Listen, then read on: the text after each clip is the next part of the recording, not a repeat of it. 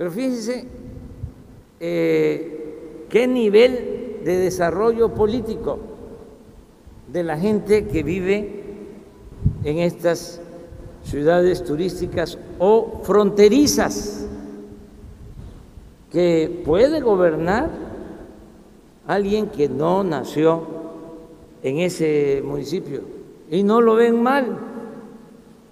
Pero además, en todos estos lugares liberales, pues obtuvimos muchos votos a favor de la cuarta transformación de la vida pública del país.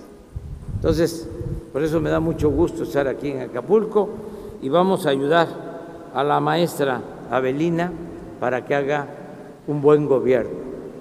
Y pues eh, ya en el caso de Evelyn, lo he venido diciendo en estos dos días, todo el apoyo, todo el apoyo del gobierno federal.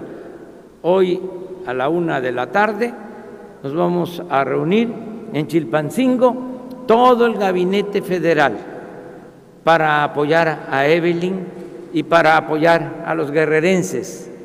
Como siempre lo digo, no se podría escribir la historia de México sin la historia del pueblo de Guerrero.